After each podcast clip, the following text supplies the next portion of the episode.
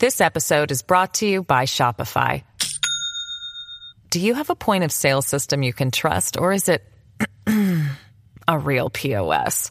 You need Shopify for retail. From accepting payments to managing inventory, Shopify POS has everything you need to sell in person. Go to shopify.com slash system, all lowercase, to take your retail business to the next level today. That's shopify.com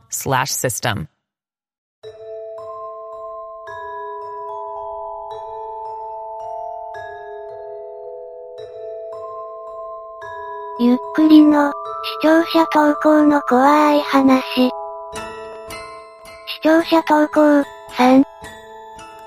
ありがたいことにかなりの数の怖い話を送っていただいています。今回もその中からいくつかご紹介させていただきます。ご覧ください。リカちゃん人形で遊んでたら、DM 失礼します。はじめまして、いつも楽しく動画を見させていただいています。ご視聴ありがとうございます。突然ですが、私が昔体験した出来事について話させてください。私が小学2年生の頃、夕食後に2階にある自分の部屋でドアを開けっぱなしにしてリカちゃん人形と遊んでいました。しばらく遊んでいると自室の外から何かの気配を感じたんです。妹か弟が来たのかなと思いちらりと横を見た後私はまたリカちゃん人形に向き直りました。数秒後、ん、今何かいたような、と思い再度見てみると頭がかなり大きい人らしきものがトイレの前に立っていました。顔は大きな口だけしかなくて肌は真っ黒でした。髪は長めで、こちらに向かって歯を見せてにっこり笑っています。その時の状況をイラストにしたものが送られてきました。こちらです。家の中でこれに遭遇したら怖いですね。怖すぎて10秒ほど固まりましたが、急いでベッドの上にあるぬいぐるみを抱きしめて顔をうずめました。しばらくしてもう一度見てみるとまだ奴がトイレの前に立っていました。1階にいる母たちに助けを求めようとしても怖くて声が出ません。どうしようもできずにいると、ちょうど父が会社から帰ってきました。勇気を振り絞って泣きながら、パパー、と叫ぶと父が2階に上がってきました。トイレの前に変なのがいると伝えて一緒に確認しました。しかし、その時には奴はもういなくなっていました。父は何かの見間違いだよと言っていましたが、その日以来一人で2階に上がるのが怖くなり妹か弟に頼んでついてきてもらうようになりました。結局奴が出てきたのはその1階だけで高校生になった今では一人で2階にも上がれるし、奴が立っていたトイレも普通に使っています。長文失礼しました。これに部屋の出口塞がれたらそりゃ怖いですよ。でもこの笑顔を見るにリカちゃん人形で遊びたかった例だったのかもしれませんね。巨大なバッタ。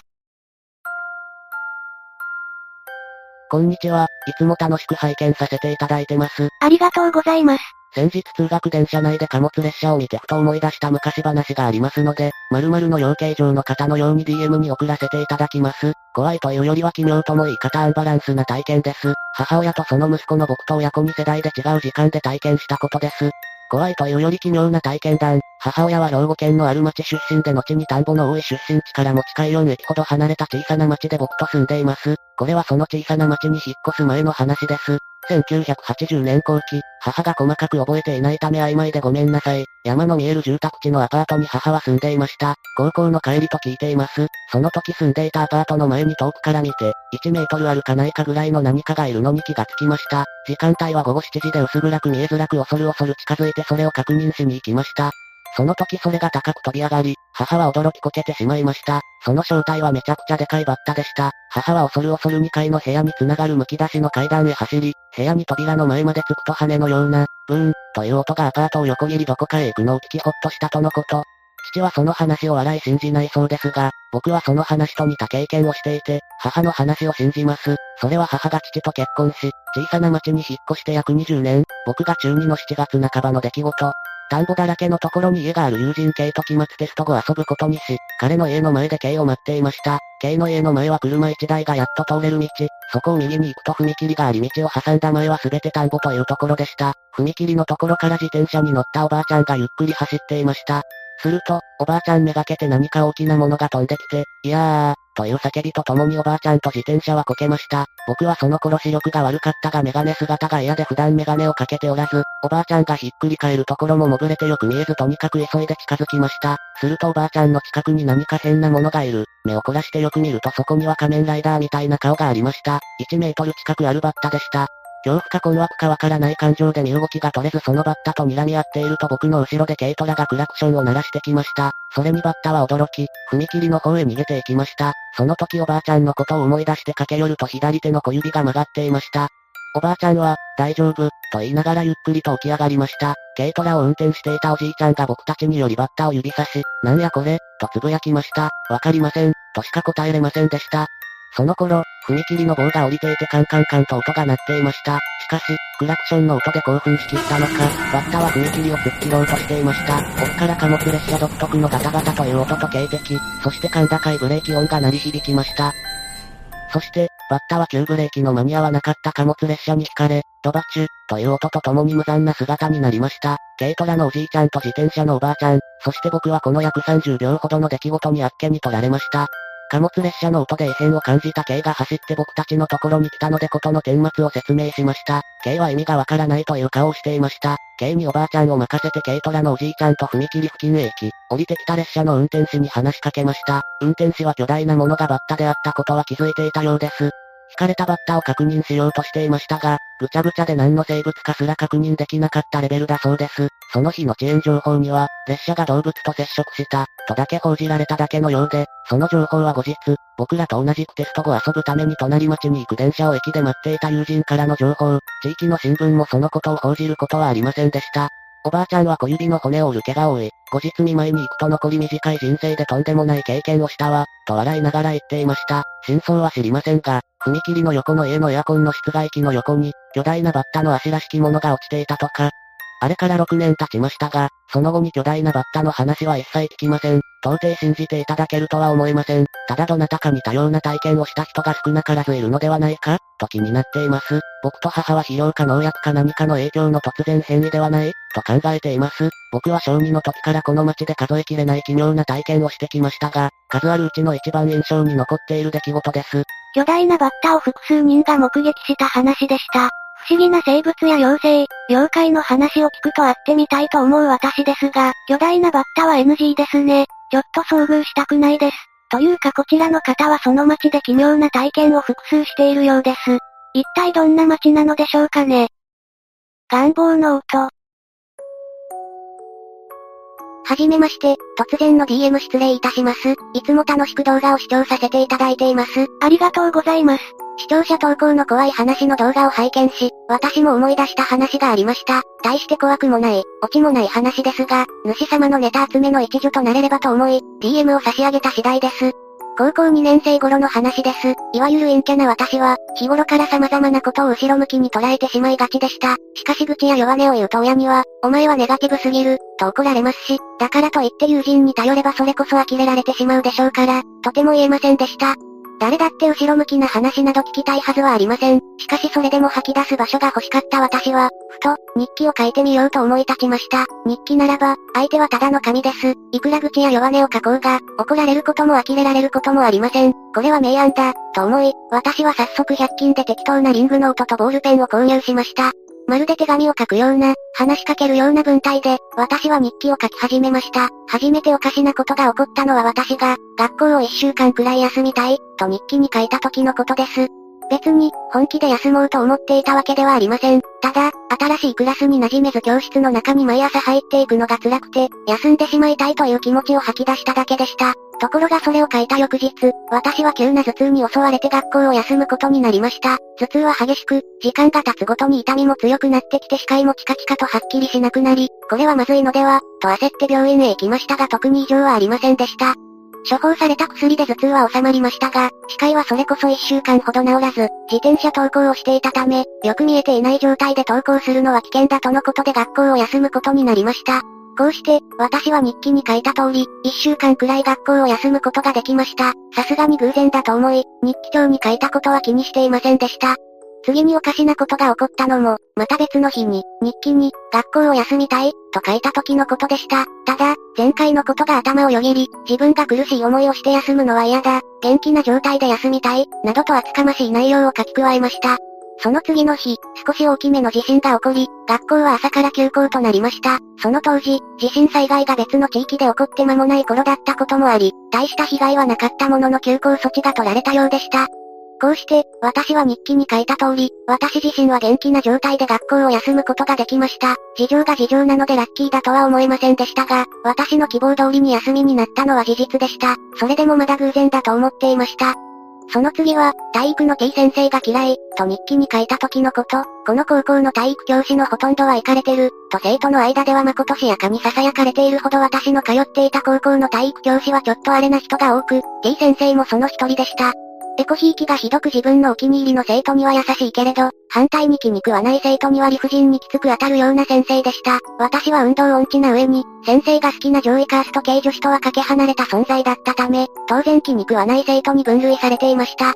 その日も理不尽にきつく当たられた私は、先生についての愚痴を日記帳に書いたのでした。T 先生が来なければいいのに、などと書いたような気がします。すると翌日、先生は出勤してきませんでした。次の日も、そのまた次の日も、次の週には先生は出勤してきていましたが、少しやつれた表情をして元気がありませんでした。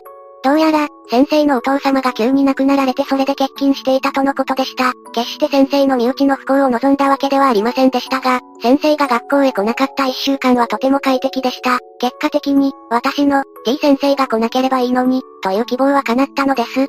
加えて先生が欠勤している間に、私は日記にこう書きました。T 先生がいないと体育がとても楽、ずっとこうならいいのに、と、ほどなくして部活の指導中に問題を起こしたとのことで、T 先生はどこか別の学校へ飛ばされてしまいました。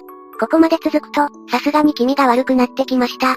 私が何か愚痴や弱音を書いて、休みたい、いなくなってほしい、などと書くとそれらがすぐに叶えられていたことに気がついたのです。それも急病や災害、身内の不幸などの嫌なことを伴って、私は日記を書くのをやめることにしました。それ以降、私がどんなに休みたい、この人が嫌いだ、いなくなってほしい、などと思っても何か起こることはありませんでした。あれらは単なる偶然だったのでしょうかそれとも、私が日記に書いたことが関係していたのでしょうか日記を書いてこそいませんが、私はまだその日記帳を引き出しに入れておいてあります。きっと、これから先も嫌なことはたくさんあるでしょうから、長文失礼いたしました。私の話はこれで以上になります。使っても、使っていただけなくても構いません。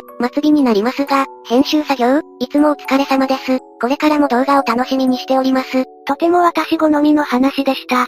本人の意に沿わない形で願いを叶える猿の手にちょっと近かったかもしれませんね。私もこの方と同じようにネガティブ思考の陰キャなのでそういった力に頼りたくなるのはわかります。一枚の音を譲ってもらいたいくらいです。もしまたの音を使ったらその後をぜひ教えてください。続報、お待ちしております。新居の真っ黒黒助。いつも動画を楽しみに拝見しております。主様のツッコミが大好きです。ありがとうございます。視聴者投稿の怖い話を拝見し、私もと思い立ちまして、あまり怖くはない話ですが、注意喚起も込めて投稿します。私は子供の頃から霊感なのか第六感なのか、不思議な体験は多くあります。ただ、行ってはいけない場所や住んではいけない場所は、自然と避けられていると感じることが多く、守られているのかな、と思うことがあります。25年ほど前の体験です。当時は結婚し、新居に越したばかりでした。新居に嫌な感じもなく、のほほんと生活していました。いつからか、天井の角に真っ黒黒助を目撃することが多かったのですが、あまり気にせず過ごしていました。しばらく放っておいたのですが、黒助が増えてちょっと気になっていた頃に、全く霊感の夫が、何、何、黒いの何、と気づき騒ぎ始めました。新居の内覧の時も、引っ越しした時も、何も嫌な感じはなかったのになんでだろう、と思いながら部屋を見渡したところ、原因が分かったのです。結論から言うと、合わせ鏡、でした。祖母の遺品となった兄弟をもらい、鏡を隠すようなこともなくそのまま置いた前に、洋服ダンスについていた姿鏡が合わさっていました。そんなに怖い思いはしませんでしたが、やっぱり合わせ鏡はダメなんだなと思った経験でした。合わせ鏡にはご注意を、あ、その夫とは2年で別れちゃいました。合わせ鏡ではありませんが、最近起きた体験も、とても久しぶりに金縛りに会いました。あ、金縛り、久しぶりだなぁ、とのんきに構えていたのですが、私の上を頭からつま先に向けて人が行列を作って歩いているんです。怖いというより、人の体の上を歩くなんてなんて失礼な、と怒りの方が先立ち、ふざけんな、人の上を歩くなんてどういうことだ、と言葉にならなかったのですが、叫んだらいなくなりました。強気に出るといいのかもしれませんね。文章力なくてすみません。合わせ鏡で真っ黒黒助が見れるそうです。あ、注意喚起ということなのでやっちゃダメなんだけどね。誰か合わせ鏡実況すれとかやってくれませんかね。〇〇の声。いつも楽しく拝見させていただいております。ありがとうございます。たった今発覚した怖い話を送信させてください。3年ほど前、私はうつ病に罹患し体力がなくなり、眠りにくくなった状態でした。体を動かすことで体力を消費し、眠りやすくするべく夕方に母と共に散歩をしておりました。夕食後だったので、今より1時間ほど前だと思います。家に帰る途中で、おーい、と男性から声をかけられました。私の暮らす地域はかなりの田舎、というか山、なので、夕方になると一っ子一人外にはいないのです。しかも聞こえてきた方向には、この先人が住んでない山へ続く道がありました。え、何今の怖いんだけど、と気持ち悪がりながら母と家に早足で帰ったことを覚えています。そのことを今日、姉に話しているとこう言われたのです。ツイッターで流れてきたけど、それ、熊の鳴き声だよ。だから聞こえてきたら逃げた方がいいんだってって。幽霊よりも現実的で怖かったです。弱いエピソードで申し訳ないのですが、怖かったです。実際その道近くの川で熊が水浴びしているところを見たことがありますし、熊なんでどこにでもいるようなところなのでおかしくはないのですけどね。多分失礼しました。お体に気をつけて頑張ってください。さすがに熊と人の声は違うでしょうと思って YouTube で探してみたら、餌をもらってる月のワグマがおっさんのうめき声みたいな鳴き声を発してる動画がありました。確かに人の声に近いですね。山の中で変なおっさんのうめき声みたいなのが聞こえたら逃げましょう。熊か変なおっさんがいます？どっちであってもやばいよね。人形食ったいつも楽しく動画を視聴させていただいています。視聴者の怖い話を募集されているとのことなので少々長文になりますがお話しさせていただきます。ありがとうございます。私は高校生まで海近くの町で育ち、剣道の道場に通っていました。毎年、剣道の忘年会をやっていたのですが、高校2年の忘年会で酔いが回って赤くなったおじいちゃん先生がしきりに人魚伝説の話をしていてまるで見たかのような口調で喋っていました。曰く、おそらくは肺呼吸ができず陸に上がると気味の悪い声を出す、とか、上半身は皮膚に見えるがサメ肌のようにきめ細かい鱗になっているだけ、だとかいう話でした。そこで人魚伝説でよく言われるヤオビ国のような長寿の効果が気になり、ふと、人魚の味はどんなのだったんですか？と冗談めかして聞いてみたら、そりゃ魚だから、と言いかけた後、はっと僕の後ろを見つめて、魚だからって食ったことはないわな、と酔いが冷めた様子で目線をそらし、お酒を煽って宅の離れた方へと言ってしまいました。その場にいたのは僕と一つ下の後輩だけで周りもわちゃわちゃとしていたのであまり追求することができず、またあんまり人がいない時にでも聞くか、ということになりました。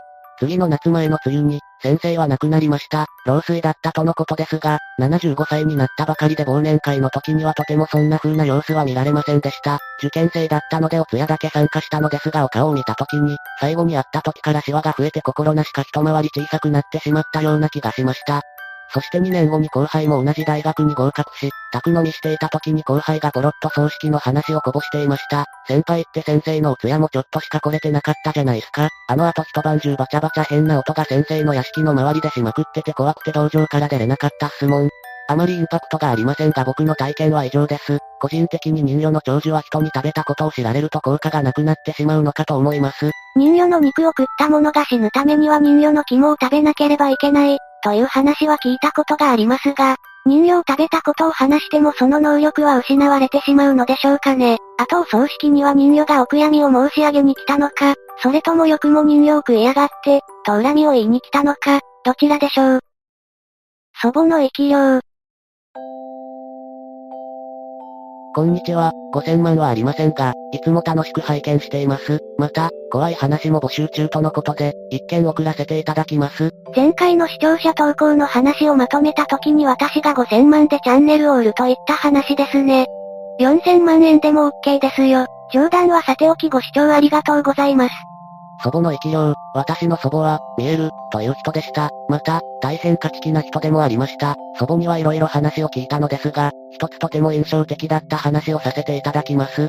祖母がまだ10代の頃、奉公、という職がありました。要はお金持ちの家でお手伝いさんをするということだと思います。祖母はその奉公先がきつく、嫌で嫌で仕方なかったと言っていました。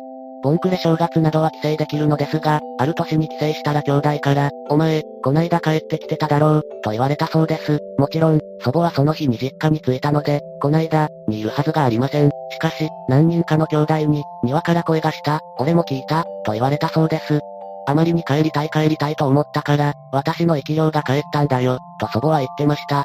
これは小さい頃聞いたのですが、大人になった今ではよくわかります。仕事、辛いですよね。今も昔も変わらないし、なんなら昔はかなり若い頃から仕事に出ていた人も多かったと思います。怖いというか、切ない話だし、共感もしていただけるのではないかと送らせていただきました。これからもお体に気をつけて、投稿楽しみにしております。昔の人は小さい頃から働いていたのですね。聞いていますかニートビッパー諸君？すみませんこれが言いたくてこの話を載せました。載せられない話。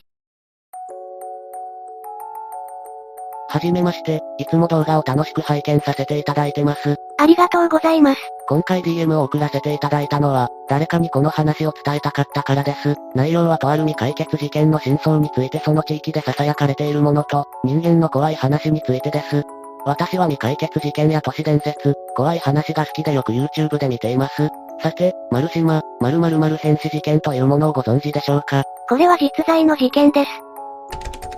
ほうほうほう。なるほど。そんな風に地元では言われているのですね。なんとも恐ろしい事件です。以上になります。最後になりますが、この話は動画化しないでください。眉唾者な上、主さんが名誉毀損で訴えられる可能性もあります。ただ、ネットで囁かれている未解決事件の噂の中には、もしかしたらと思うものもあるということです。これ乗っけたら多分訴えられるでしょう。どこぞで起きた変死事件で地元の有力者の息子がやったのを事故死扱いにされたとその地域では当たり前のように言われてるようです。これは載せられませんね。もう一つ、今度は身内の話です。こっちが本題です。私の父方の親戚は世に有名家やお金持ちと言われる部類。私の実家は分家筋なので一般家庭です。なのですが、選挙の際には特定の党を応援することが義務付けられています。これは、私の父方の曽祖父が当時のその党の偉い方、元〇〇〇、動画化の際はこの括弧の部分は伏せてください、にお世話になったことが理由だそうです。しかし数年前、とある親戚の一人が別の党を応援し始めました。